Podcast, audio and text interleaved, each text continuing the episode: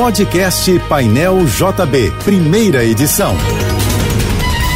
Fique agora com as principais notícias desta manhã. Oferecimento Assim Saúde. Hospitais, clínicas, exames e mais de mil consultórios. Ligue 21025555. Univassouras, formando o profissional do futuro. Acesse univassouras.edu.br. Equinor, energia para levar a gente ao futuro. Juntos, Americanas Empresas. Uma Americanas inteira para a sua empresa. E Sebrae, a força do do empreendedor brasileiro. Apoio Soluvan, o shopping do seu condomínio, maior distribuidora de contentores e lixeiras do Rio.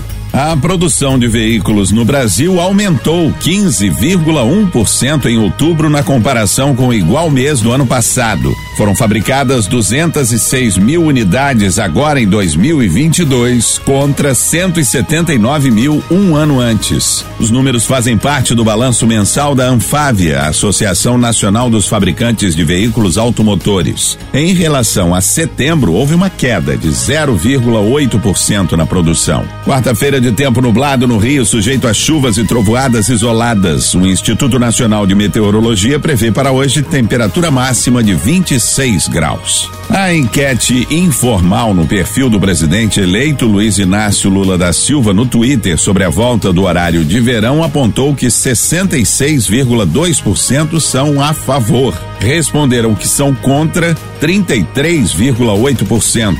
Ao todo, 2 milhões e 300 mil pessoas votaram. A equipe de Lula esclareceu que a consulta não tem valor oficial e uma eventual decisão sobre a volta do horário de verão passaria por outras etapas, como a consulta a técnicos e economistas. O horário de verão deixou de ser implementado em abril de 2019. A força-tarefa do governo do Rio, que reúne agentes do Detran, Detro, Polícia Militar e Polícia Civil para reprimir a circulação de motos em situação irregular, vai ampliar o número de operações diárias, passando de seis para oito. Além da capital e de Niterói, as ações vão acontecer em Duque de Caxias, Mesquita, na Baixada Fluminense, já a partir de hoje. Segundo o governo estadual, as operações ocorrem de segunda a domingo pela manhã, à tarde e à noite.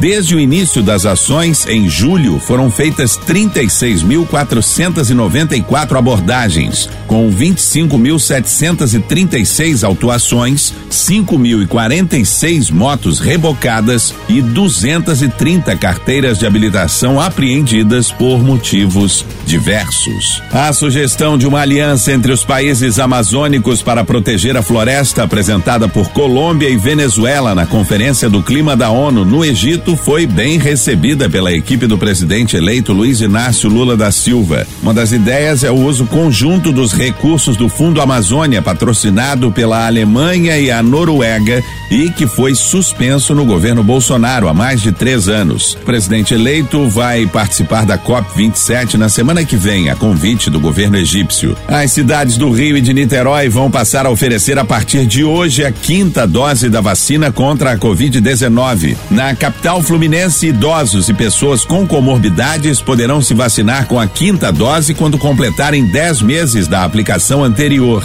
Em Niterói, a Secretaria Municipal de Saúde informou que vai iniciar nesta quarta-feira a aplicação da terceira dose de reforço, ou seja, a quinta dose da vacina contra a Covid-19 para pessoas a partir de 18 anos. Para receber o imunizante em Niterói, também é necessário intervalo de 10 meses ou mais da segunda dose de reforço. A campanha Papai Noel dos Correios começa hoje em todo o Brasil. Pessoas, empresas e órgãos públicos podem adotar as cartas disponíveis e deixar os presentes nas agências dos Correios participantes para serem entregues pela instituição até 16 de dezembro. A campanha contempla cartas enviadas por crianças de até 10 anos e por pessoas com deficiência, nesse caso sem limite de idade. O envio e a adoção de cartas podem ser feitos em formato híbrido, tanto presencial nas agências participantes quanto online por meio do site dos Correios.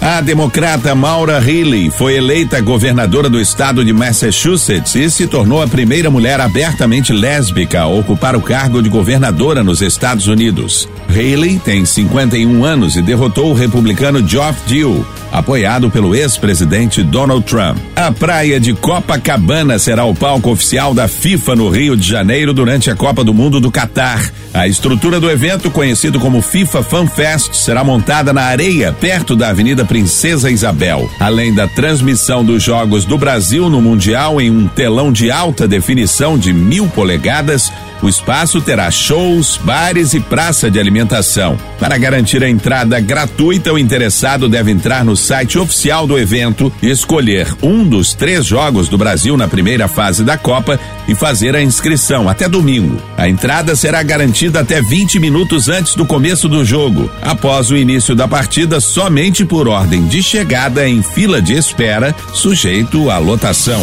Você ouviu o podcast Painel JB, primeira edição.